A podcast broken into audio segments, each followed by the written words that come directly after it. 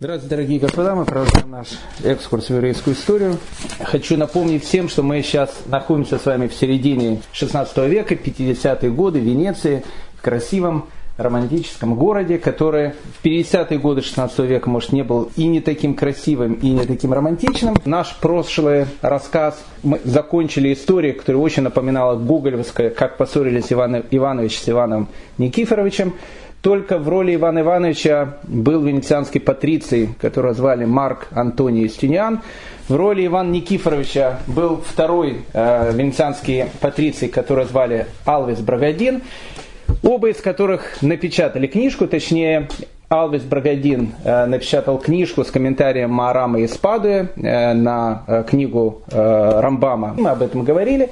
И мы с вами говорили о том, что Марк Антоний Юстиниан – перекопировал эту же книгу, сделал ее более дешевой, начал ее продавать, и произошел первый в истории э, человечества, действительно первый в истории, э, скандал, связанный с понятием копирайта. Он есть во всех учебниках и так дальше. Это классическая история, мы с вами об, об этом долго говорили. Каждый из э, нееврейских э, печатников э, начался жаловаться Папе Римскому, и все закончилось тем, что начали сжигать Талмуд – на Роша Шана 1553 года Талмуд сжигает на Кампо де Фьоре в Риме. Буквально через 20-25 дней э, Талмуд сжигает на площади Сан-Марко Венеции.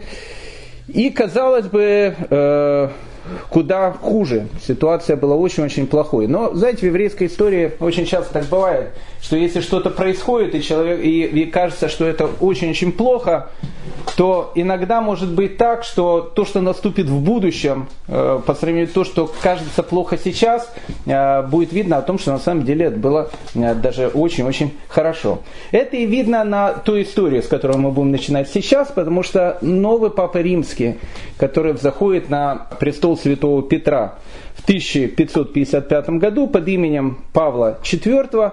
По сравнению с ним предыдущий папа римский, которого звали Юлий III, который сжигал Талмуд, покажется добрым таким э, гномиком, Карсоном, симпатягой Мишкой и, в общем, другими такими э, ласковыми эпитетами. Потому что на самом деле Павел IV, с которого мы, в принципе, сегодня начнем наш рассказ, он был не совсем человеком своего времени. То есть, скажем так, э, я не, не хочу сейчас тут обсуждать э, различные теории реинкарнации, не, не, не реинкарнации, но Павел IV, ему бы надо было бродиться на лет так 400 э, попозже, потому что по своим идеологиям, по своим взглядам Павел IV был фашистом. Точнее, даже не совсем фашистом. Итальянские фашисты, они отличались от немецких нацистов. Он был фашистом и нацистом. И многие вещи, которые Павел IV в 1555 году начинает проповедовать, через 400 лет э, всем этим вещами будет восхищаться Гитлер. И это очень интересная вещь, и э, Павел IV очень повлияет на э, всю вообще историю, и в частности на историю еврейского народа, и поэтому именно с него мы и начнем наш сегодняшний, наш сегодняшний разговор. Начало карьеры Павла IV, которое звали когда-то Джан Пьетро Карафи, оно было в том, что в 1527 году он создал некий такой монашеский орден, который назывался Теотинцы, Теотинцы были штурмовиками. Это были штурмовики э, конца 20-х, начала 30-х годов 20 века. Сами католики их считали отмороженными. Э, это были фанатики. Это были фанатики, которые э, ратовали за все, что, все, что не идет по догмам католицизма. Нужно сжигать, уничтожать, рушить и так дальше. В 1542 году Жан-Пьера Карафи его избирают главой инквизиции в Риме. Кстати, интересно, что э, Папа Римский, который давал инквизицию в других странах, уже была инквизиция в Испании и в Португалии, в самой Италии, в самой э, папской области, которая была подвластна Папе Римскому, инквизиции еще не было. И вот такого человека назнач, на, на, назначают главой инквизиции. Когда Джан Пьетро Карафи становится главным инквизитором Рима, он пытается э, как бы совместить все методы, которые были у испанской инквизиции, у португальской инквизиции, у СС, у НКВД, у других организаций, все это совместить вместе и создать некую такую чудовищную машину. Э, это был действительно отмороженный человек, это был, это был фанатик. И поэтому, когда на выборах в Курии в 1555 году э, решает, какого папу избрать, избрать его значило, в принципе, избрать неуравновешенного человека. Плюс э, Джан Пьеро Карафи на тот момент был 79 лет, очень-очень пожилой человек. И в наше время, в те времена это вообще глубокий старец. Но как бы там ни было, общее настроение борьбы со всеми инакомыслием, которое уже началось, на этой общей волне он и избирается Папой Римским, и в 1555 году Папой Римским становится нацист. Нацист, Павел под именем Павел IV. Павел IV говорил всегда фразу, которую он очень любил. Он говорил, что, ну не то, что он говорил ее, он, э, из всей его деятельности это видно э, о том, что э, он так думал, что больше всего на свете он не любил три категории людей. Он не любил евреев, это, это абсолютно понятно, как любой нацист. Он не любил протестантов, это тоже понятно, потому что это была борьба с протестантизмом, и он ненавидел испанцев. Вот это вот понятие «он ненавидел испанцев» было очень странное. И поэтому, если бы журналист какой-то итальянской газеты или телевидения к нему подошел со словами, почему же вы не любите испанцев, наоборот, испанцы это же инквизиция, это же ваше, э, это же то, то, то, что вы так очень любите. Э, э, Павел IV ответил бы так. Испанцы не подходят под мое видение расовой политики. Они не подходят под понятие чистоты крови. Обратите внимание, чистота крови. Гитлер э, с его расовой политикой не, не изобретал никакой велосипед. Вообще никакой велосипед. Он просто повторил то, что было. Мы сейчас увидим, как это все зарождается. Испанцы, я, он говорит, я их не люблю, потому что у них нету чистой крови, они расово нам не подходят. Почему нету чистой крови? Он говорит, кто такие испанцы? Испанцы это смесь испанцев с евреями, в каждом из них есть какая-то часть еврейской крови, поэтому, говорит, испанцев я ненавижу. Вот это вот понятие чистота крови, э, которую э, в свое время начал пропагандировать Гитлер, на самом деле зародилась не в фашистской Германии. На самом деле она зародилась в Испании в конце 15 века. Появилась некая идея, которая говорила о том, что если у человека есть какая-то часть еврейской крови, этот человека уже невозможно изменить. Эта вещь, она, с одной стороны, противоречит идеям христианства. Почему? Потому что до этого что говорило христианство? Оно говорило так, вот есть еврей, к примеру, он, понятно, там, э, э, дитя дьявола, служит дьяволу, и так понятно, но это общая э, такая была христианская, католическая такая догматика, это все понятно. Но в тот момент, когда он принимает христианство, он становится добрым, милым, белым, пушистым и так дальше. И все нормально по новой политике, которая зарождается в конце 15 века в Испании, совершенно не так. Если человек когда-либо был евреем, еще больше, если у человека когда-то кто-то был евреем, даже какой-то пра-пра-пра-пра-прадедушка, человека этого уже невозможно изменить. Этот человек уже испорченный, в нем есть что-то очень-очень дьявольское и плохое. В свое время Гитлер считал одного из э, лидеров э, ну, своей партии, которого звали фон Либеха, он его постоянно назвал евреем. Фон Либах был нацистом, был фашистом, был как бы настоящим арийцем, как, как говорится. Немец такой был полный. Но почему-то Гитлер постоянно, когда перед ним присутствовал вот он фон Липах, он говорил, я чувствую, что в нем есть что-то еврейское. Вот чувствую. Его убеждали, говорили, что, уважаемый там а, а, а, Адольф Сатанович, э, у него нет ничего еврейского. Нет ничего еврейского, он немец такой же, как мы с вами. Нет, есть у него что-то еврейское. И тогда э, подхалимы Гитлера решили взять и действительно провести родословную фон Либаха на много поколений назад. И вдруг они обнаружили, что в 1616 году какой-то пра-пра-пра-пра-дедушка фон Либаха действительно был евреем, выкрестом, который женился там на немке, и получается, что 300 лет, или почти 400 лет до этого, у фон Либаха какой-то дедушка был евреем. Насчет чего Гитлер тогда сказал эту сакраментальную фразу, он сказал, даже капля еврейской крови может определить сущность человека. Вот эта вот э, идеология Гитлера, это была идеология, в принципе, христианской Испании. Если вы думаете, что эта идеология была э, там, 10 лет, 20 лет и так дальше, нет. Эта идеология была до 1870 года. Уже был телеграф, уже ездили там эти вот паровозы и так дальше. И первые подводные лодки уже тоже были изобретены к этому, к этому времени. Поэтому это была чисто испанская такая вот вещь. Сначала в 1483 году орден Алькантара принимает расовую э, политику. Обратите внимание, ордена. Ведь э, когда создавался СС у Гитлера, оно тоже создавалось как орден. Орден Алькантара, чисто католический, э, такой рыцарский орден, принимал в, в свои ряды людей только с чистой расовой теорией. То есть они должны быть абсолютно чистыми испанцами, без примеси еврейской крови. В 1527 году э, расовую политику чистоты крови принимает орден Святого Якова. Потом практически все испанские университеты, э, они пошли на то, что э, в университеты, престижные университеты, может быть принят человек только когда будет э, исследована его родословная, чтобы у него не было никаких примесей еврейской крови.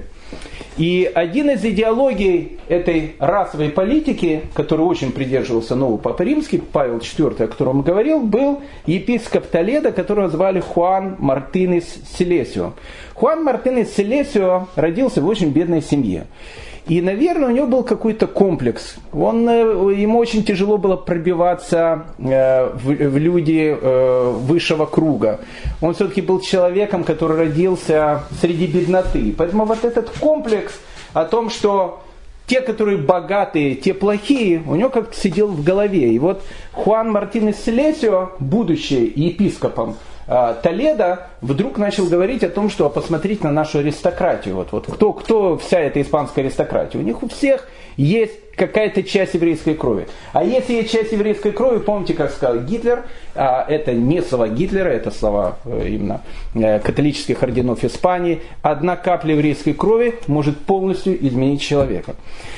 Э, это было бы смешно, если бы не было так грустно, э, потому что э, Хуан Мартинес Селисио убедил императора Карла V принять расовые законы. Поэтому первые расовые законы принимает не Адольф Гитлер, они принимаются не в фашистской Германии, они принимаются в Испании в начале 16 века Карлом V.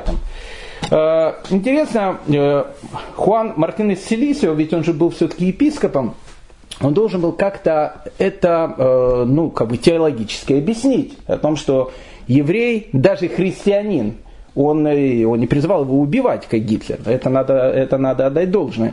Но он просто скажет, что он должен быть человек 25-го сорта. То есть он не может быть, не занимать ни должности, ничего.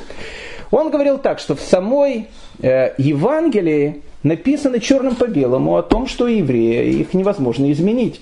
Он говорил, в Евангелии от Матфея написано, нездоровые имеют нужду в враче, но больные, так говорит Ешо, нездоровые имеют э, нужду во враче, а больные. То есть что получается? Что Ешуа, он пришел к самому больному, самому порочному народу, который только мог быть, и он пришел к евреям.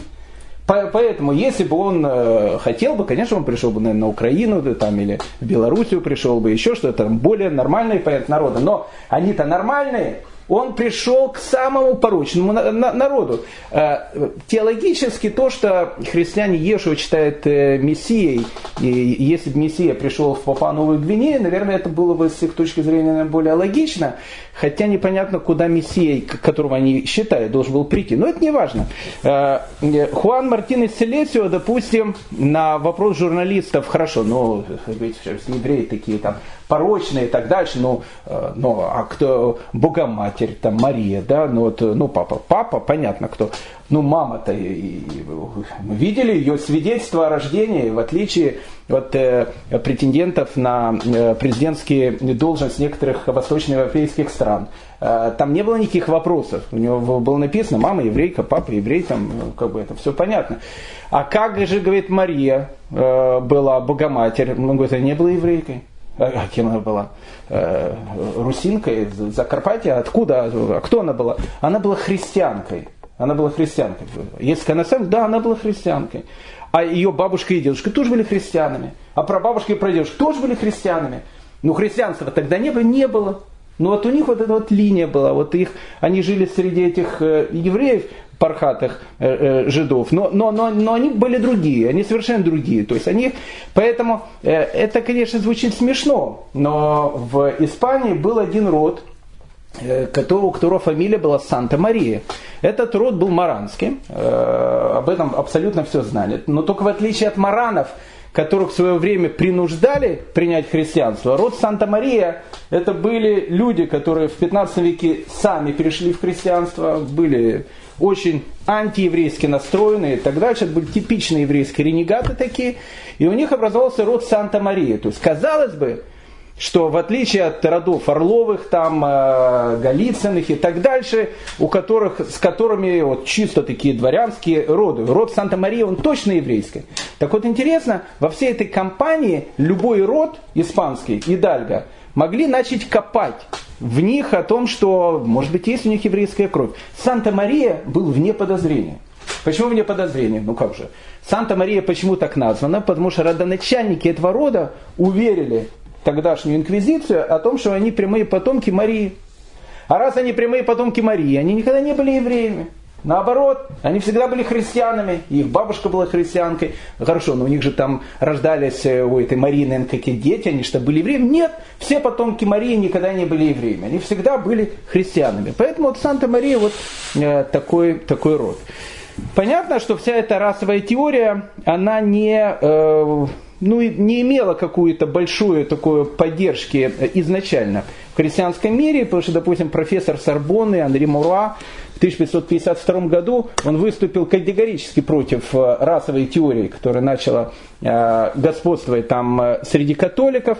Еще более интересно, создатель ордена иезуитов, которого звали Игнатий де Лайола, изуитов, он считал о том, что, даже не считал, он говорил о том, что, а что плохо то, что у человека есть предки евреи. Наоборот, говорит, и говорил Игнатий Делайола, «Э, если бы у меня были предки евреи, я бы этим очень гордился. Потому что я мог сказать о том, что я происхожу из рода священников, царей, пророков и так дальше.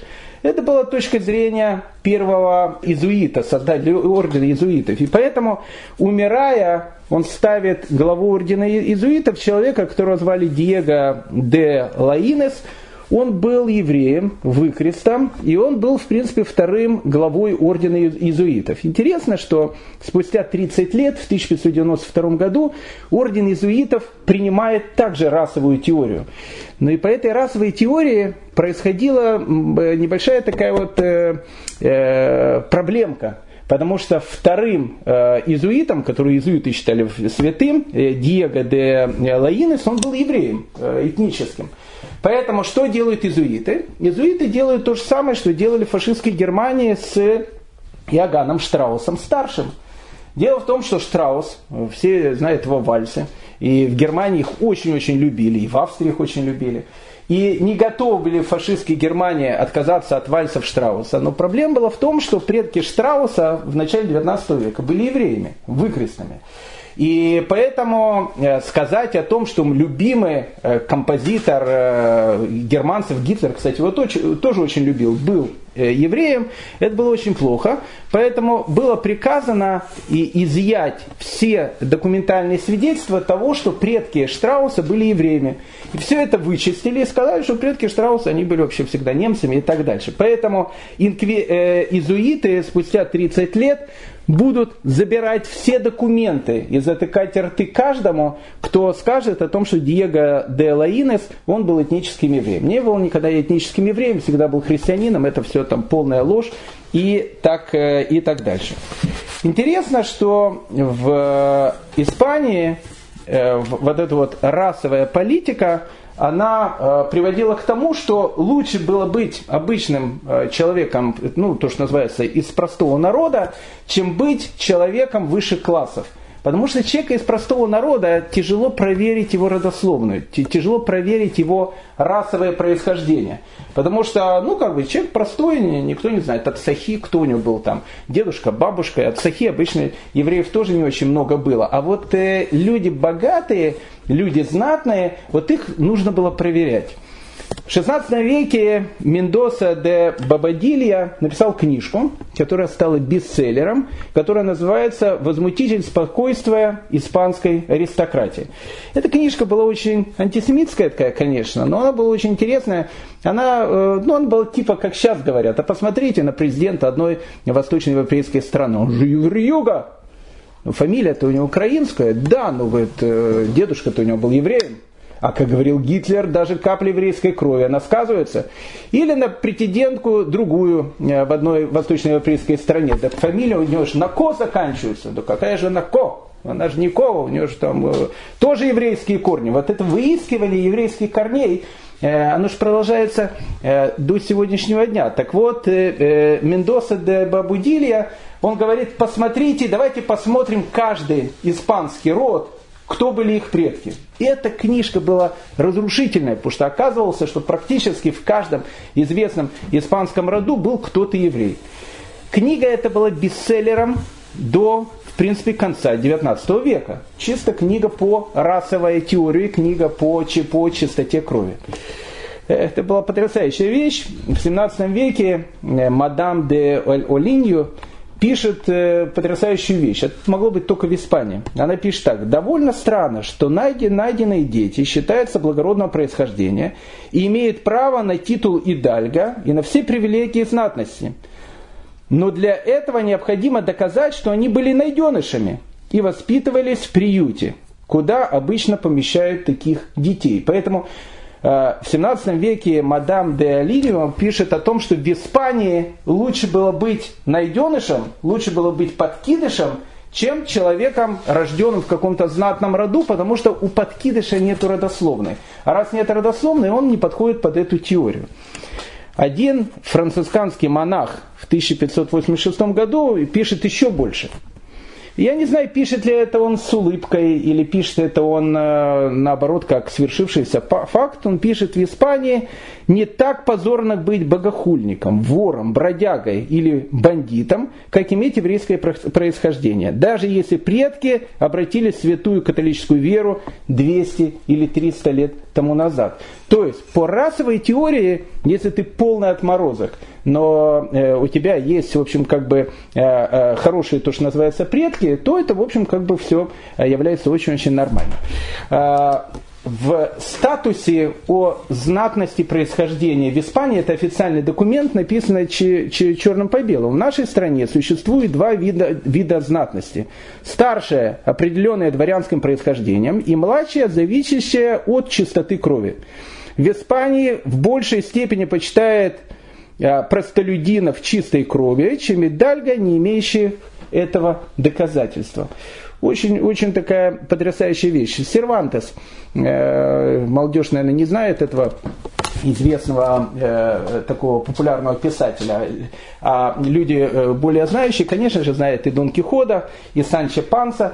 Так вот, э, Сервантес, либо он в шутку это писал, либо он сам так думал, непонятно. То есть, э, с точки зрения Сервантеса, Дон Кихот, он проблемный. Почему? Потому что Дон Кихот, он идальга. А у идальга может быть какая-то еврейская примесь. А вот как раз Санчо Панса все было абсолютно нормально. Поэтому Сервантес пишет, когда он описывает Санчо Панса, он пишет, что он был удачного рождения и по меньшей мере потомственный христианин. То есть э, Санчо Панса был удачного рождения. То есть удачного рождения почему? Потому что он был христианином. У него с расовой теорией все было э, абсолютно нормально. Э, э доходил до каких-то безумий о том, что многие испанские роды, э, знатные, они начинали переписывать свою родословную, а иногда даже говорили, что их папы на самом деле не их папами. Звучит это смешно, но в фашистской Германии была точно такая же ситуация. Заместитель Геринга, который заведовал авиацией, которого звали Эрхат Мильх, он был генерал, э, фельдмаршал авиации, был очень известный человек, и еще в 26 году он возглавил Люфтгансу, он был летчик, он был известный очень человек, у Эрхада Мильха мама была Клара Мильх, она была немка, она была наоборот из таких очень аристократических немецкой семьи. Но папа его Мильх, он был по происхождению евреем, выкрестами и так дальше, это понятно, но по происхождению был евреем.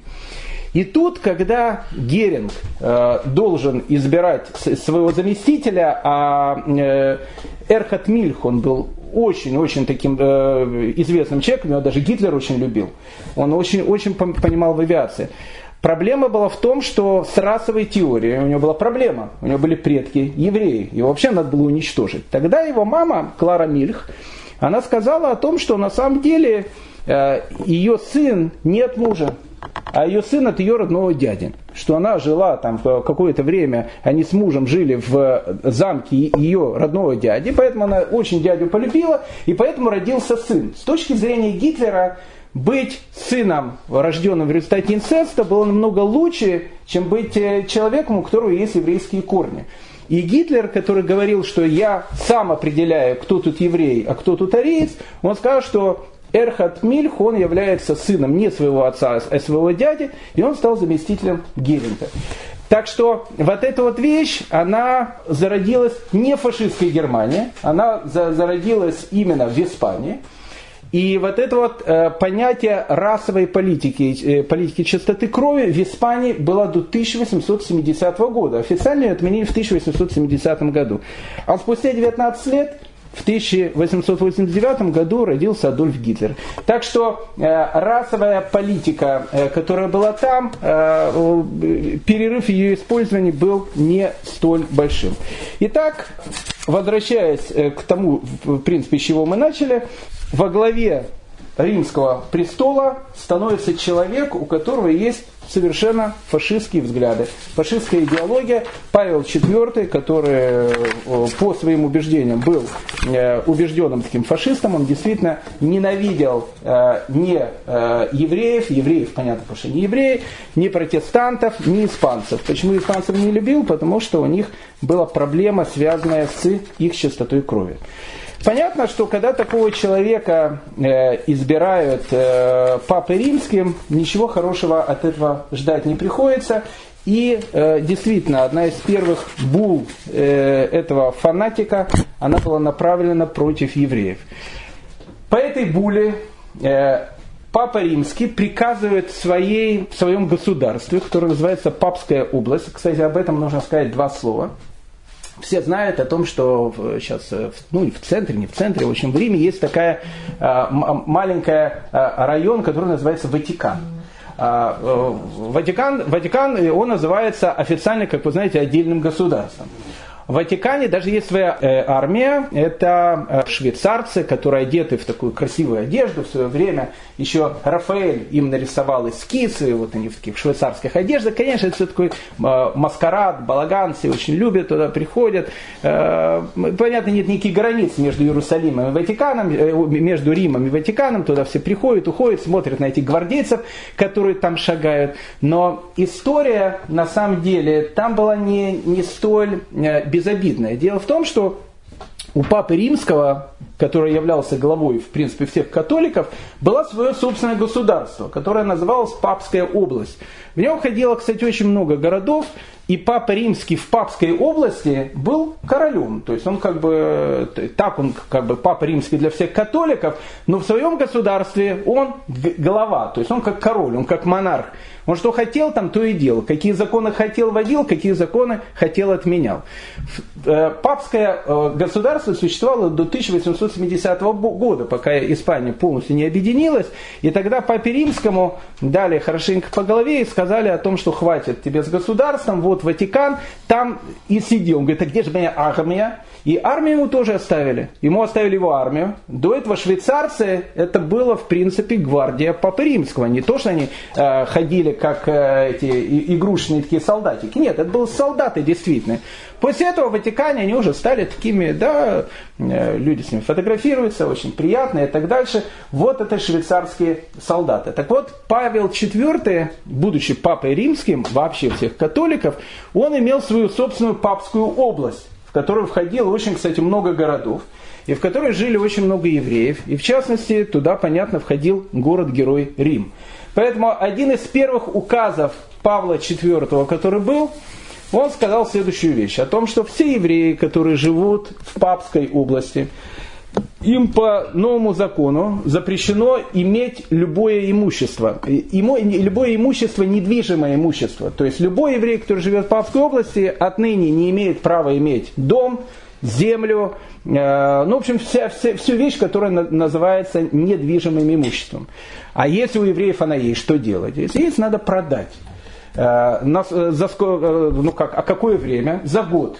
Евреям дается год для того, чтобы распродать все свое недвижимое имущество. Это первая вещь. Вторая вещь. Все евреи в городах, которые находятся в Папской области, они должны начать жить в определенном районе, который называется гетто. Гетто, мы помним, оно зародилось в Венеции. Теперь гетто называется любой район, который плюс-минус живет по тем же правилам, по которым живет венецианское гетто. Евреям запрещается любой контакт с христианами в Папской области. Христианам запрещается называть еврея господин, даже если они на него работают, а работать христианин и еврея по новому закону не может. Евреи должны носить желтые или зеленые шляпы и вуали. Э, и еще, еще одна главная вещь. Евреям, в принципе, запрещено заниматься любым ремеслом, кроме одного. Они могут быть старьевщиками. То есть еврей, если он хочет чем-то заниматься, он может продавать только секонд-хенд. То есть еврей не может продать новые э, кроссовки Nike, он может продать только Nike, э, использованные и так дальше. Поэтому евреи должны быть старьевщиками, им запрещено иметь свою, э, жить где они хотят, иметь свою собственность, теперь они должны жить в тех районах, в которых они живут. Э, еврейским врачам, а еврейские врачи были самыми лучшими врачами, отныне запрещено лечить христиан.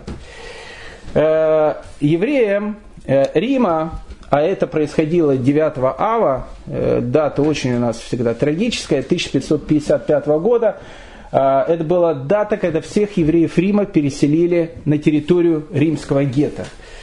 Кто был в Риме он знает и видел эту территорию. Там буквально две улицы, они находятся недалеко от Тибра.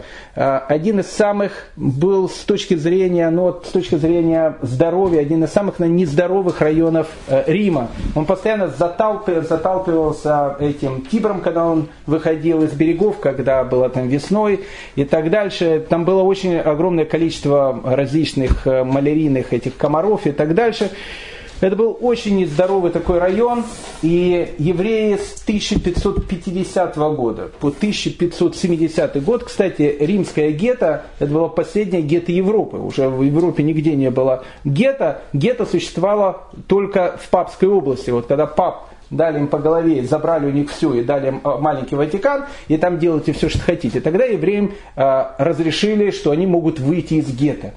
И вот я был в прошлом году в Риме, и э, я специально пришел в это гетто. Сейчас оно выглядит очень-очень симпатично. Симпатичные домики, улочки и так дальше, э, какие-то исторические памятники.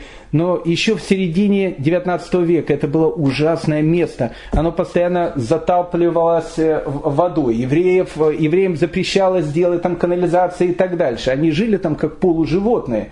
А, в, в этих условиях. Так вот, когда евреям наконец-то разрешили выйти из гетто, евреи построили синагогу. Я был в этой синагоге в прошлом году. Синагога это поражает. Почему поражает? Ну, понятно, что она построена так, как строили синагоги в конце э, 19 века. В, в Петербурге, э, в Москве и так дальше. Та же самая архитектура, тот же самый мавританский стиль, все то же самое. Но Римская синагога поражает своей высотой, потому что купол там гигантский, и когда ты находишься в самом низу этой синагоги и смотришь вверх, такое впечатление, что ты не видишь верха этого купола. Он гигантский. Вот эта вот площадь этой синагоги, она какая-то огромная. И э, там был экскурсовод, просто так в синагогу ты не войдешь, можешь войти только через еврейский музей. И этот экскурсовод там что-то рассказывал, рассказывал, э, есть вопросы, я говорю, да, у меня есть вопрос.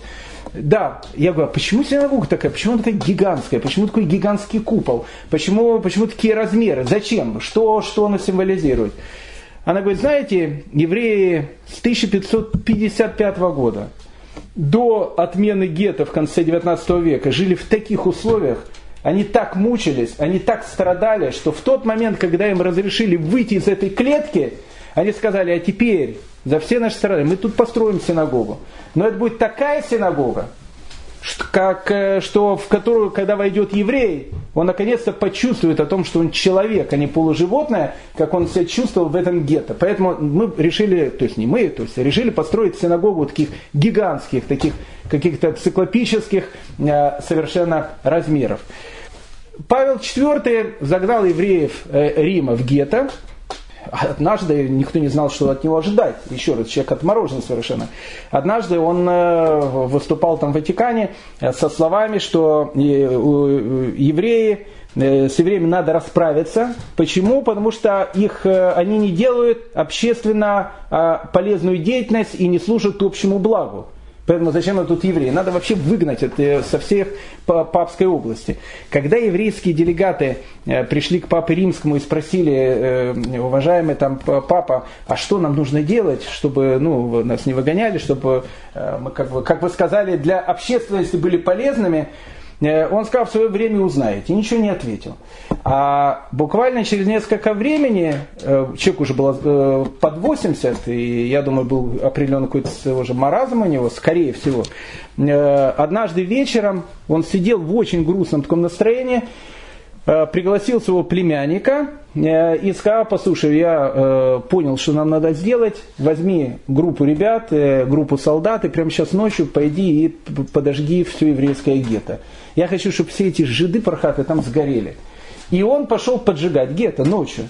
В принципе, ночью поджечь дома в Риме в 16 веке погибли бы абсолютно все. Там, э, дома были рядом и горели все очень быстро и так дальше. Э, по какому-то просто чуду э, этого товарища с отрядом поджигателей встретил кардинал, которого звали Александр Форнезе, он был человеком в адеквате, и когда он спросил, что ты идешь делать, он говорит, ну, как папа приказал сжечь всех евреев, все еврейское гетто. Он сказал, что не делай этого, папа утром проспится после ночи, э, подойдешь к нему, я уверен, что он отменит этот приказ. Не делай этого сейчас. Он говорит, ну пап приказал, скажи, что я это, я полностью беру это под свою ответственность. И действительно, когда утром э, э, кардинал Александр Форнезе встретился с папой и объяснил ему, что это уже будет, ну, это уже будет полный перегиб, который только может быть, Папа Римский действительно согласился евреев в этом гетто не сжигать. Это Павел IV. Зачем я так долго рассказываю про него? Потому что Павел IV и события, которые сейчас произойдут, они как раз и, и будут э, главной линией в нашем дальнейшем рассказе. А ведь, э, многие забыли, э, все это у нас посвящено общей теме Дона Грация Мендес или Дона Грация Наси.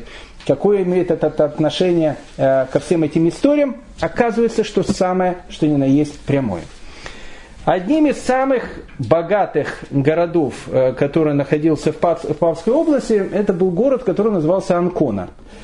Анкона – город, который находится э, около моря, город очень старый, его еще создали греки в IV веке до новой эры. Анкона по-гречески переводится как локоть, потому что форма мыса, которая есть в этом городе, она напоминает локоть.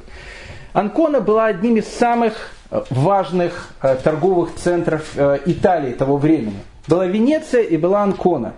Анкона – это город, который вел торговлю с Турцией. А мы тогда говорили о том, что Турция, Османская империя тогда была на коне, и поэтому вся торговля она находилась в ее руках, и поэтому тот, кто вел э, торговлю с Турцией, в принципе, тот и вел торговлю с Востоком, с мусульманским миром.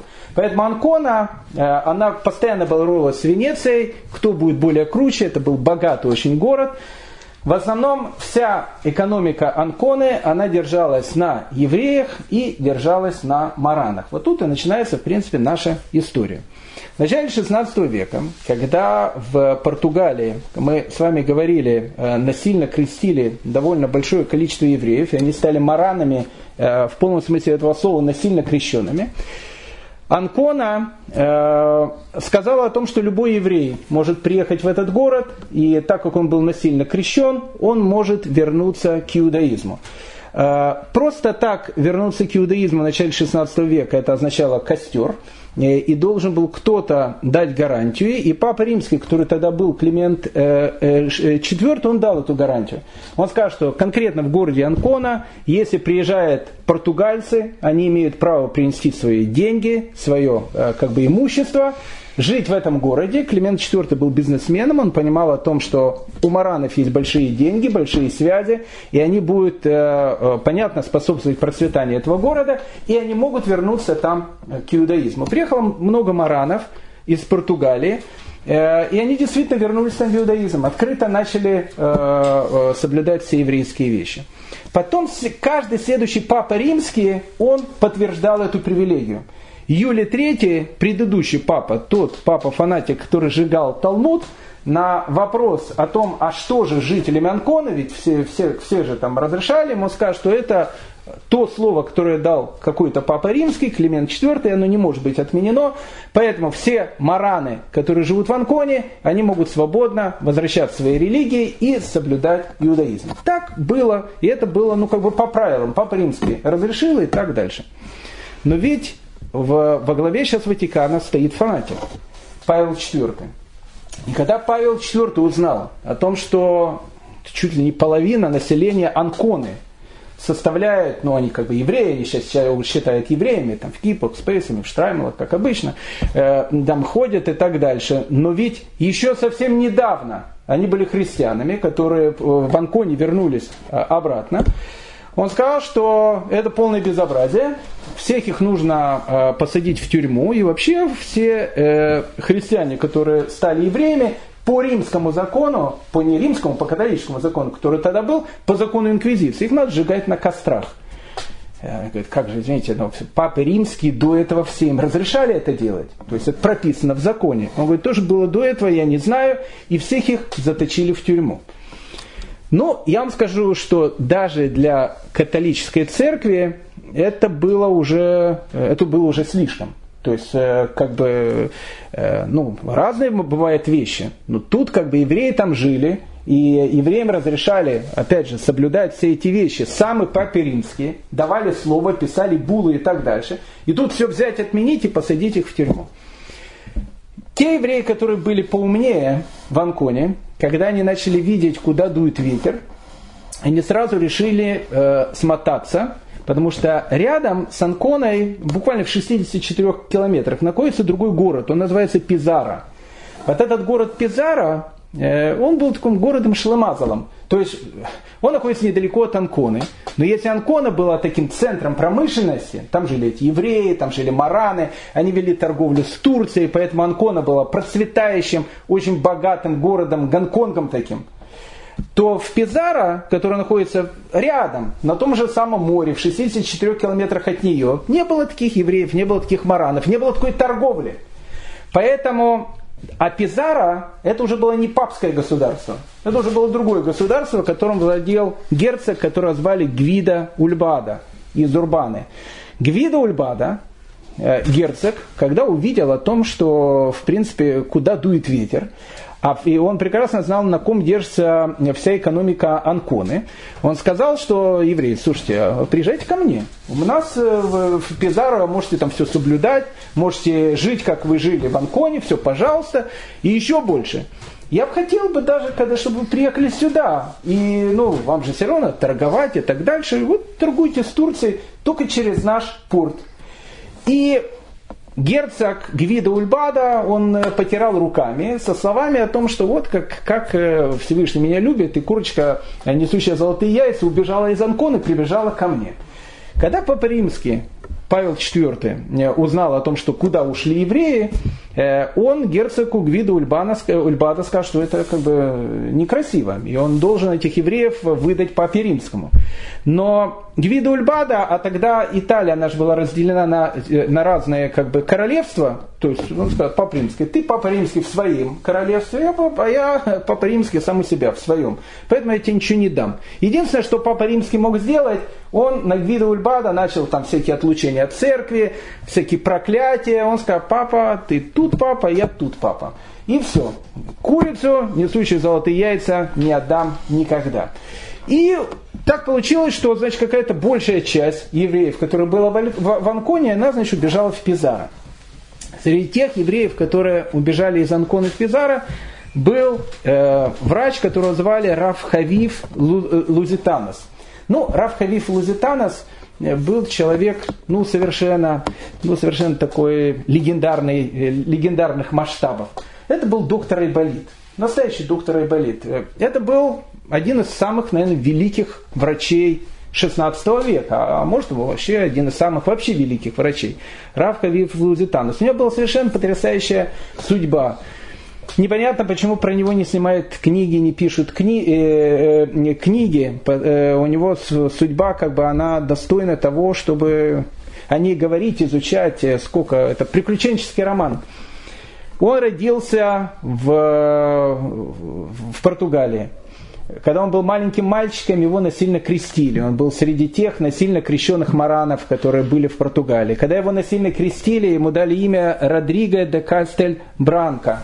Э, он был мараном, он не мог открыто перейти в иудаизм, потому что сразу бы сожгли, тайно, понятно, он соблюдал еврейские законы.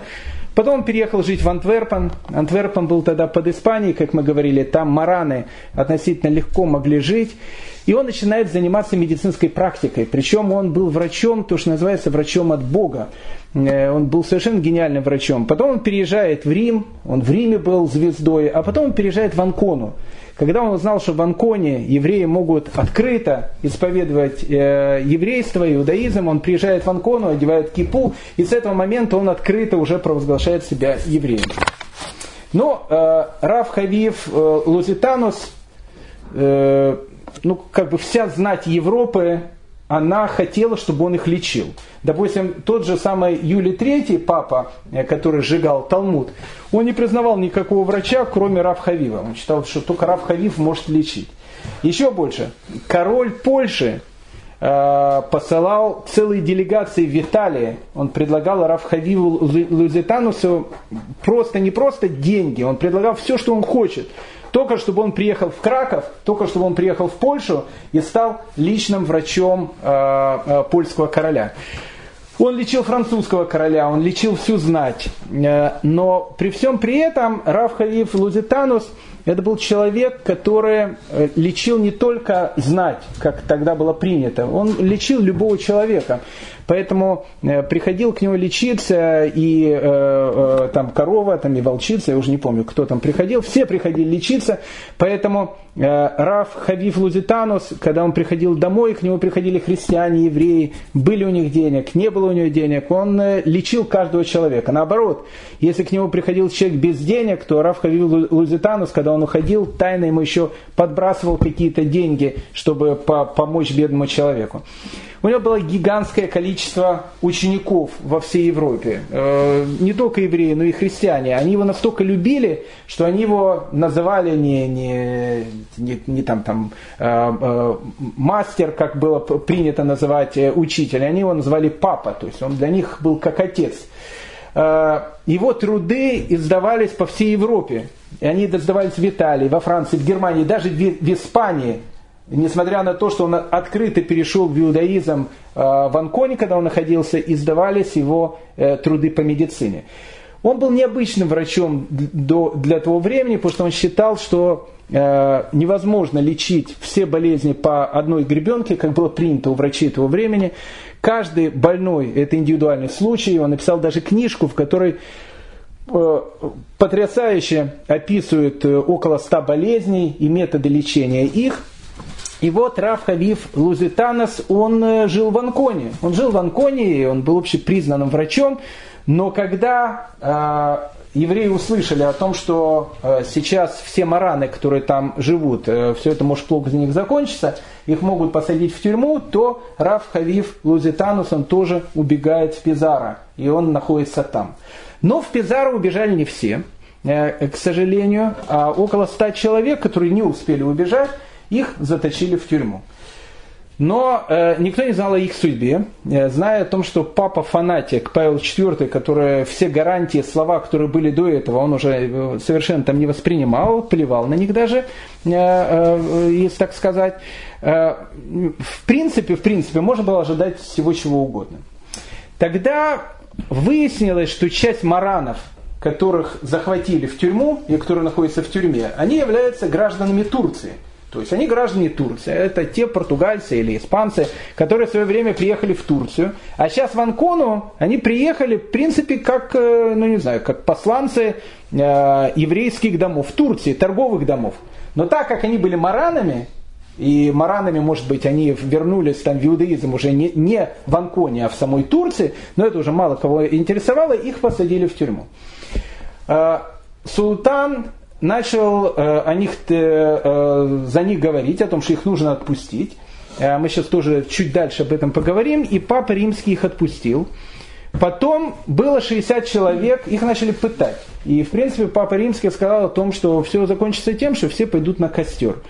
И тогда 60 человек, которые там были, они сказали о том, что да, мы, в общем, как бы готовы э, вернуться и так дальше, потому что э, было 60 человек, которые не хотели идти на костер. Папа Римский сказал о том, что э, у них надо отобрать все их имущество, их надо отправить на Мальту, а на Мальте э, они будут в таком полурабском э, положении жить, а там займутся, значит, Мальтийский орден их перевоспитанием, э, сделает из них нормальных христиан. Их посадили на корабль, на этом корабле их отправили в Мальта. И произошла э, ну, операция, которую можно, наверное, только сторониться операции Интебе, которая сделала израильская армия. Корабль с этими 60 маранами плыл на Мальту, Вдруг его окружил откуда непонятно взявшиеся турецкие корабли. Э, никто не понимал, откуда они знают, кто плывет на этом корабле. Окружили, забрали всех евреев, которых там были, посадили на корабль и увезли в Турцию. Вот это загадочное похищение этих 60 маранов само по себе было тоже совершенно какой-то невероятной вещью. Точно так же, как невероятной вещью было то, что турецкий султан Сулейман великолепный занимался жизнью тех маранов, которые жили в Анконе. Но 28 человек, они э, в Анконе все-таки остались. Э, их, э, они сказали, что они останутся евреями, на Мальту их не отправили, у них не было турецкого гражданства. И Павел IV тогда, после пыток, которые были с ними, сказал о том, что каждый из них пойдет на костер. И вот эти 24 человека, они идут на костер. Э, в принципе, э, среди них было несколько женщин. Одна из женщин это была э, женщина, которую звали Дона Майора. В принципе, как мы с вами говорили, по закону инквизиции, если человека уже вели на костер, человек мог умереть двумя способами. То есть он мог сгореть на костре живьем, это самая страшная смерть, мучительная и так дальше. А была у меня вторая опция. Какая вторая опция? Если перед костром он говорил, что я, значит, отрекаюсь от всех вещей, там, принимаю христианство и так дальше, рядом к нему подходил палач, клал ему на шею веревку, закручивал эту веревку и душил его. И, и он уже сгорал на этом костре мертвым. Поэтому э, была какая-то часть э, людей, которые, боясь вот этих страшных мук на костре, они э, ну, как бы говорили какие-то вещи, их просто душили и уже мертвыми сжигали. Евреи, 24 евреи Анконы, они умирали живыми. Больше всего запомнилась вот эта Дона Майора, которая, которую когда сжигали на костре и долго предлагали как женщине о том, что ее придушат просто и будут сжигать. Она сказала, что нет. И она умирала, и до последних э, минут своей жизни она произносила молитву Шма Исраэль.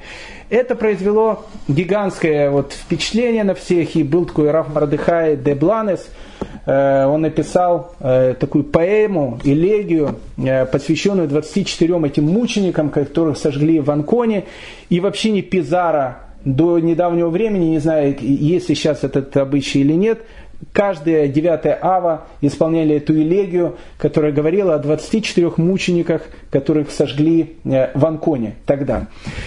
Но тут и как раз и начинается самое интересное. А как так получилось? Это евреи в Анконе, их, их взяли в тюрьму.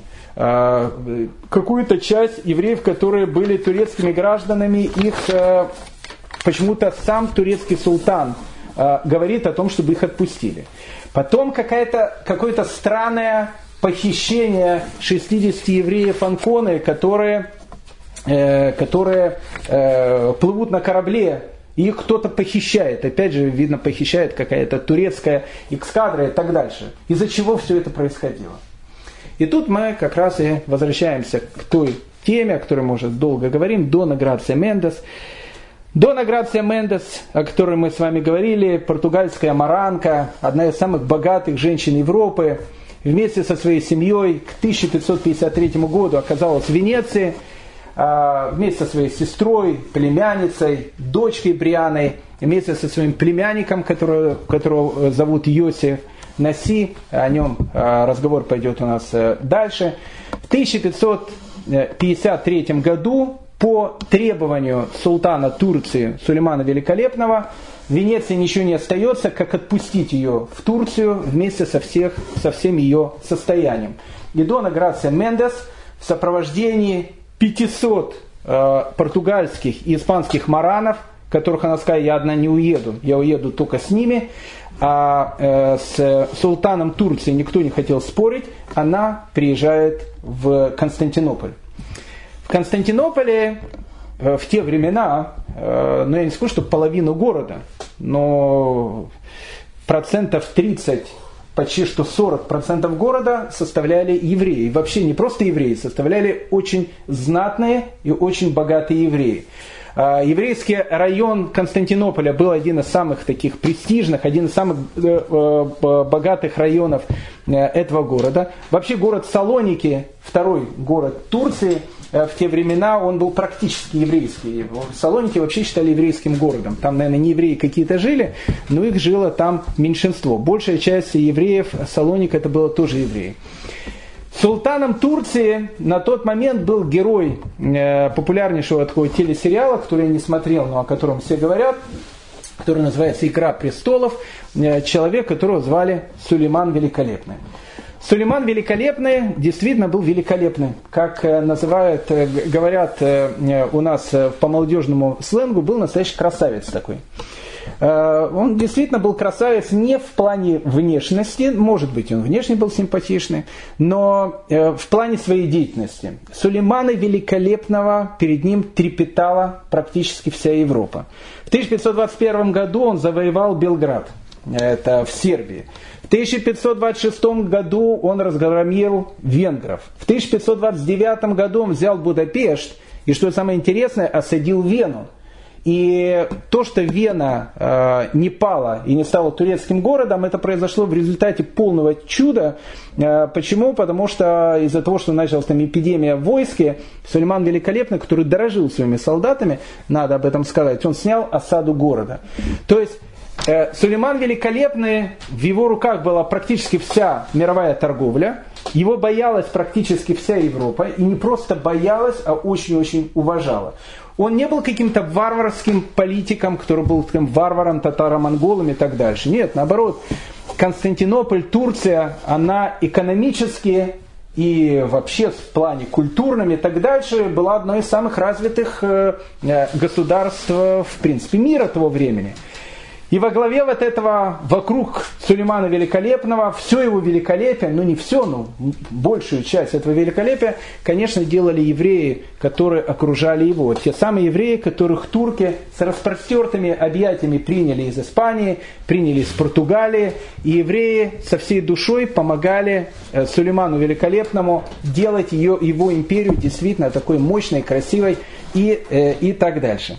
Поэтому, когда в 1553 году Дона Грация Мендес в сопровождении 500 маранов приезжает в Турцию, приезжает в Константинополь, ее встречает и община, и сам Сулейман, с, то, что называется, с распростертыми объятиями. Ее племянник э, Йосиф Наси, он был человеком, э, ну, во-первых, он был человеком очень умным, очень образованным, имевшим огромное количество связей во всей Европе. Человеком был, на самом деле, очень-очень состоятельным, потому что Дона Грация Мендес, ее компания была одной из самых э, мощных в Европе. Э, в Турции они перестали заниматься банковским делом, они э, начали заниматься только торговлей. Компания Дуниграции Мендес, которая имела там корабли, целый флот, она занималась торговлей с Италией, Венгрией, Валахией и даже Польшей. Э, одна из крупнейших торговых фирм Европы. Поэтому Сулейман Великолепный очень, ну, если так можно сказать, подружился и с Доной Мендес и очень полюбил ее племянника Раф э, Йосиф Наси, о котором речь пойдет дальше, они были очень влиятельные люди. Так вот, э, Дона Грация Мендес, э, она не просто продолжала жить в Константинополе, забыв о тех евреях, ее братьях и сестрах, которые живут в Европе она олицетворяла себя как вот такая вот одна еврейская, э, аидыш. Ее не назовешь мама, ну то есть аидыш в смысле на, на, на, на идыш, она была испанская, сефарская, я не знаю, как на ладина будет аидыша мама, но она считала себя мамой каждого еврея, который находится в Европе, который находится в любой точке мира и где-то страдает. Поэтому Дона Грация Мендес и ее племянник Йосиф Наси, если слышали, что в какой-то части мира где-то происходит какое-то притеснение евреев, они готовы были отдать э, огромные деньги для того, чтобы спасать каждого еврея, которого можно было только спасти. В Константинополе они строят синагоги, школы, э, они спонсируют э, мудрецов Торы, они организуют ежемесячную помощь для турецких бедных евреев. У них была такая идея о том, что в Турции никакой еврей не должен быть бедным, то что у каждого еврея должно что-то быть. То есть для всего еврейского мира Дона Грация Мендес, когда она приехала в Константинополь вместе с ее племянником Йоси Наси, они становятся, ну, в общем, как бы людьми, которые занимаются тем, что они э, помогают э, евреям в любой точке мира. И вот возвращаемся к этой ситуации, которая произошла в Анконе. Когда стало известно о том, что э, в Анконе э, какая-то часть убежала, это понятно. Но когда стало известно, что какая-то часть евреев в Анконе и их э, маранов заключили в тюрьму, Дон Грация Мендес, она пришла напрямую к султану и говорит о том, что, смотрите, там безобразие, там есть граждане Турции, наши евреи, их в Анконе сейчас заключили в тюрьму, и они находятся в тюрьме. И тогда Сулейман Великолепный пишет письмо папе римскому. А Сулейман Великолепный, его письма, они э, не отличались политкорректностью. Он вообще обращался к европейским монархам не как к равным себе, а как к людям, которых он еще просто не завоевал а, по одной простой причине, потому что руки до них не дошли. Поэтому он к папе римскому обращается так вот, э, с, такой понебратством, и говорит, слушай, парень, значит, э, там мои ребята, если их сейчас не отпустишь, ну смотри, ты будешь иметь дело со мной. Павел IV, будучи полным фанатиком, полным фанатиком и отморозком, э, он испугался этого, и он сказал, что ну, что делать, всех турецких граждан нужно отпустить. Но оставшиеся мараны, которые были, они были не турецкие граждане. Тогда э, Мендес и Йосиф Насио, племяннику, стало известно о том, что какую-то корабль с маранами будут отправлять на Мальту – Поэтому они вместе с турецкой армией организуют спасательную операцию для того, чтобы этих маранов, которые плывут в море, похитить и забрать их в Турцию. И тоже выполнили спасательную операцию. Единственное, что они не смогли сделать, они не смогли спасти вот этих 28 человек, которые там находились. Да, у Сульмана э, Великолепного с Папой Римским вообще был очень э, такой э, простой диалог. Он говорил, смотри, если ты ну, как бы, тронешь евреев у себя, я начну трогать христиан у себя. А у меня их много. И Папа Римский боялся, потому что он знал, что э, Сулейман Великолепный, он ко всем хорошо относился, и к христианам, кстати, как и евреям, он был довольно толерантным человеком. Но он знал, что, что Сулейман Великолепный обычно не трепится. То есть, если он говорит, он, как правило, это делает. И тут сжигает этих 28 евреев Анконы.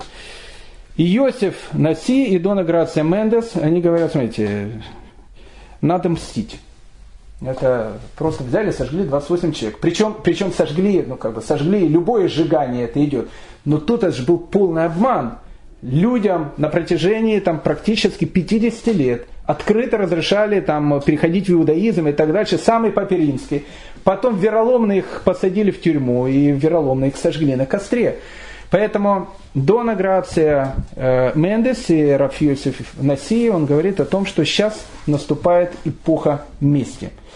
Э, Он сказал, что э, долг нашей чести отомстить Папе Римскому за, за те гадости, которые, э, которые он сделал. А Грация Мендес или Грация Наси и ее племянник Йосиф Наси могли это сделать. У них было влияние, у них было деньги, и они были очень близки к власти. Итак, евреи, которые, как мы говорили, часть маранов, они убежали в Пизара. Пизара, город, который находится недалеко от Анконы, 64 километра, э, правит им герцог Гвида Ульбада, который очень-очень был рад тому, что туда приехали эти евреи, очень был доволен этому, э, ему это, конечно, все очень нравилось, и идея, которая у него была, взять, перебить вот этот вот центр Талгорвили из Анконы и перебрать его в Пизара. Э, тогда в Пизара приезжает посланец э, значит, э, этих маранов, э, Раф Ягуда Фарага в Константинополь и говорит, ребят, смотрите, вы видели, что произошло в Анконе. Там сожгли 28 наших братьев и так дальше. Надо что-то делать. И Раф Йосиф Наси говорит, мы отомстим Папе Римскому, мы прикажем всех, всем евреям, это должны сделать раввины, а это сделали все раввины. Допустим, раввины Салоник это не просто сделали, они скажут, что любой человек, любой еврей, который будет торговать с Анконой в течение 8 месяцев, получит херем. Мы должны сделать так, чтобы Папа Римский при, при, приполз к нам на коленях.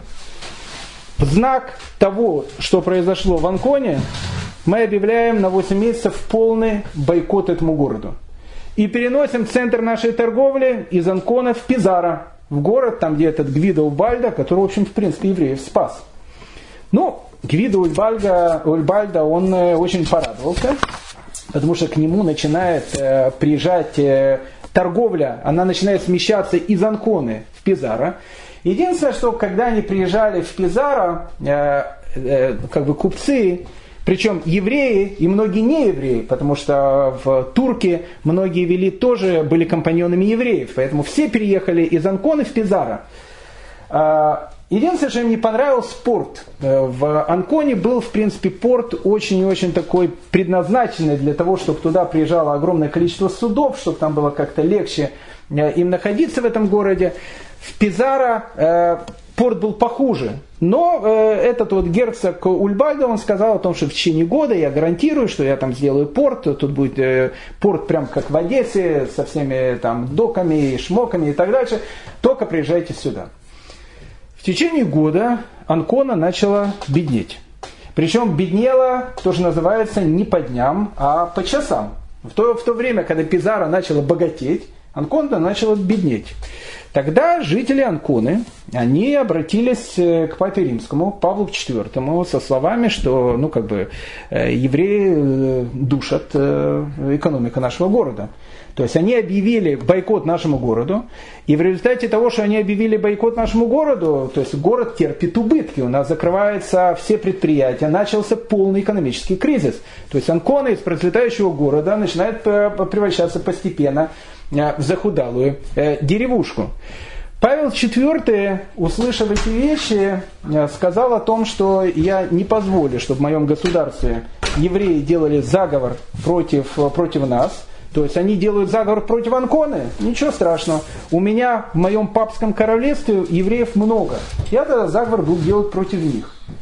И тогда евреи Анконы, а там были евреи тоже. Кстати, евреи, которые были в Анконе, это же не, тоже были, не только мараны, там были евреи-евреи, которые никогда не были маранами, которые тоже занимались торговлей. И они тоже беднеют. Почему? Потому что по закону, принятого в еврейских общинах Турции, запрещено турецким купцам было торговать с э, евреями Анконы. Евреи тоже начинают беднеть.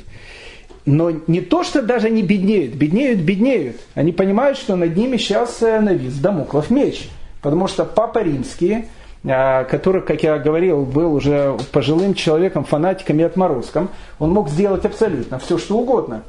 Поэтому евреи Анконы, они присылают в Константинополь своего равина, которого зовут Рав Моша Басул, с тем, что сказать, э, ну, как бы раввинам Константинополя, ребят, смотрите, ну, как бы месть местью, абсолютно все правильно, но вы подумайте о нас, потому что в Анконе живут тоже евреи. И они приезжают тоже в Константинополь. И тогда действительно возник вопрос, потому что прошло 8 месяцев, действительно был принят закон, что 8 месяцев с Анконой для того, чтобы отомстить папе, никто не торгует. 8 месяцев прошло. Что делать? Возвращаться торговать с Анконой или нет? Это был очень сложный вопрос. Почему? Потому что в это же самое время евреи с Пизара тоже послали свою делегацию. И они говорят, смотрите, ребята, ну как бы тут все очень хорошо. Нас принял герцог Гвида Убальда. А, Гвида Убальда нас принял, понятно, не из-за того, что он такой юдофил, из-за того, что он так евреев просто обожает, не может без них жить. Он нас принял только для того, чтобы мы из его города сделали конфетку он из-за этого очень пострадал, потому что он поссорился с Папой Римским. Папа Римский на него там всякие там проклятия насылал и так дальше. Экономически он пострадал очень сильно. Ради чего? Ради того, чтобы мы пришли и экономику начали делать в его городе. Если вы опять начнете торговать с Анконой, то у Бальда, ну как бы, что он сделает? Он просто нас отдаст Папе Римскому. А Папа Римский постоянно требовал, чтобы он выдал то огромное количество маранов, которые там находятся. И тогда все закончится тем, что мы погибнем, нас всех сожгут на костре. И тогда перед константинопольскими раввинами возник вопрос, а что делать? С одной стороны, с Анконой вести бизнес не хочется, потому что хочется отомстить за все гадости, которые там были. Но в результате этого могут пострадать все евреи, которые находятся под папой. И в первую очередь могут погибнуть евреи, которые находятся в Анконе. С другой стороны, если не делать бойкот Анконе и перестать торговать э, с Пизарой, а, либо если торговать, но торговать в меньших объемах, потому что как порт Пизара был намного хуже, чем Анкона, тогда все закончится тем, что евреев Пизара просто их герцог отдаст э, папе римскому, он их всех сожжет на костре. Йосиф Наси и Дона Грация Мендес, они были четко на стороне того, что папе римскому надо дать по голове. То есть они считали, что, и как оказалось, потом, наверное, видят, правильно считали, они считали о том, что э, евреям, в принципе, э, Анкон ничего не угрожает, потому что если он начнет трогать евреев Анконы, то э, Сулейман, он может просто ступиться за евреев, скажет, что как бы трогали из-за того, что наши купцы теперь не торгуют тут, а тут, и Папа Римский может испугаться. А вот евреям Пизара действительно угрожает, потому что если их выгонят, то непонятно, что с ними будет. Э, это был очень, сложный, э, очень сложный раввинистический вопрос. Этим занимались практически все раввины Константинополя и Салоник. Надо было выдать аллахическое постановление. Что делать? Продолжать бойкот Анконы, тем самым подставив евреев, которые живут там, либо э, э, убрать э, э торговлю с Пизара, тем самым поставив евреев, маранов, которые находятся там. Трое раввинов Константинополя, Равшлома Ибн Била, Рашмуль Саба и Авраам Ярушалми, они были четко на позиции того, что нужно продолжать э, бойкот Анконы. Э, несколько других раввинов, э, ашкенадский один раввин Константинополя, итальянский, Раф Иушуа Сансин, который сам был из Италии, он, хотя он очень любил Дону Грацию Мендес и Йосиф Наси, которые очень помогали ему и так дальше, он был человеком непреклонным. Он сказал, смотрите, я вас очень уважаю, я вас очень люблю, вы очень много помогаете евреям, но я сам из Италии. Вы в Италии были мало, а я в Италии прожил всю жизнь. Я понимаю итальянские законы, я, я понимаю все, что там будет, и это все закончится трагедией э, для, э, в принципе, евреев, которые находятся в Анконе, потому что их всех поубивают. И, не вывед... и они не смогли дать какое-то логическое постановление. Тогда решили обратиться в Цфат. А в Цфате в те времена был Рафьосиф Каро и Рафмаше Детрани, о которых мы будем говорить чуть позже. Рафьосиф Каро, человек, который там составил Шульхана Рух, о нем много будем говорить, а, направляет письмо к нему. Но даже мудрецы Цфата не могли дать четкую вещь, на э, четкий ответ, на, кого, на какой же стороне стать, на стороне Анконы или на стороне Пизара, потому что и там, и там в принципе, евреям угрожала опасность. И тогда было принято, ну, наверное, такое Соломоново решение о том, что, в принципе, каждый еврей может, э, Турции может поступать, как он хочет, в принципе. Если кто-то хочет торговать с Анконой, он может торговать с Анконой, ему не будет за это хэром. Если он хочет торговать с Пизаро, он может торговать с Пизаро. Ну и, конечно, э, все-таки большая часть э, купцов, они вернулись в Анкону, потому что в Анконе был более лучший порт, и за этот год э, порт Пизара не стал лучше, как говорил этот герцог. И вообще экономически там были связи в Анконе и так дальше, люди могли просто потерять большие деньги, вернулись они в Анкону, многие. Тогда герцог Вида Убальда видя о том, что Пизара не стала вторым Гонконгом, он и, опять же, давление со стороны папы на него было очень сильным, он решил, ну, как и говорили, в принципе, выгнать евреев. Но э, э, надо понять, что герцог Виду Убальда, надо опять же отдать ему должное, он решил э, не выдавать маранов папе римскому, а он сказал о том, что мараны, они могут сесть на корабли, взять свои деньги и отплыть в Турцию. Он, он им разрешает отплыть, но они в его области не имеют права находиться.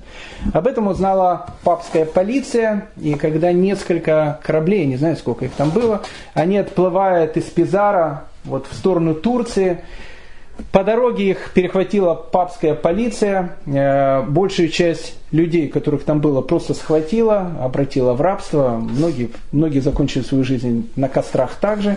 И действительно были правы те, которые говорили, э, в, данном случае Дона Грация Мендес, которая говорила о том, что им угрожает большая опасность. Но один или какой-то корабль, один, два, не знаю сколько там кораблей было, им все-таки удалось убежать от папской полиции – и они добрались до Константинополя и составили часть э, португальской общины, которая жила в Константинополе.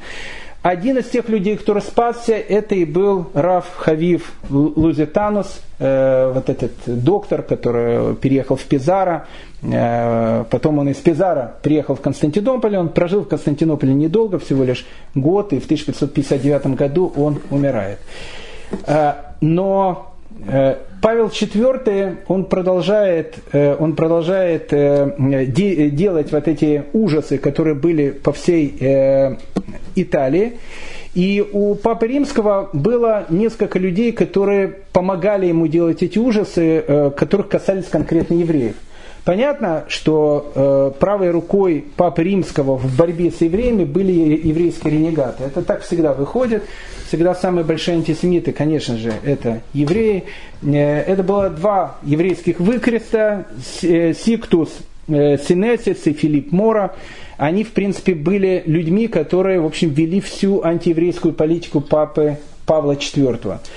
Э, Филипп Мора был тоже отмороженным таким совершенно человеком, он был э, фанатиком, был евреем вообще, который перешел в христианство, стал антисемитом, страшным, с фашистской идеологией, таким нацистом, еврейским нацистом был. Э, он, высказывания были чисто такие фашистские. Он прославился однажды тем, что он пришел в синагогу Рима во время праздника – Э, зашел туда с крестом, открыл Арона Кодыш, там, где находится Торы, и в Арона Кодыш поставил крест. И сказал, теперь он тут будет стоять. Но евреи э, синагоги его, в общем, как бы выгнали из этой синагоги вместе с крестом. Тогда, когда он вышел из синагоги, он схватился за голову и начал кричать толпе э, «Народ католический, спасите, потому что евреи убивают» и собралась гигантская эта толпа, и он эту толпу, э, ну, как бы провоцировал на то, чтобы она начала сейчас делать погром. Каким-то чудом, каким-то чудом э, непонятно, как э, избежали погрома, поэтому это были два человека, два еврейских ренегата, которые вели всю антиеврейскую политику. Но тут произошла одна история, которая способствовала очень-очень важной главе э, в дальнейшей вообще еврейской истории. Э, город Кремона. Город Кремона. Город Кремона э, был необычный город. Это был город, который тогда был под Испанией. Был город, который решил еврейской общины Кремоны, так как они не принадлежали папской области, они решили спасать в этом городе все экземпляры Талмуда, которых, в которых в Папской области уже не было. И все эти Талмуды, еврейские книги, которые еще не сожгли на костре, они завозили в Кремону. Город Кремона станет центром распространения, э, в принципе, кабалы и каббалистического учения по всему миру. Именно в это время. Именно в это время. И именно это будет связано с тем, что правил Павел IV. Именно это будет связано с тем, что они сохраняли тот Талмуд, который вывозили со всех стран, потому что именно в этом городе впервые в 1559 году будет напечатана книга Зор. А, это будет совсем, совершенно такая э, детективная история, как э, Кремона э, стала центром распространения кабалы.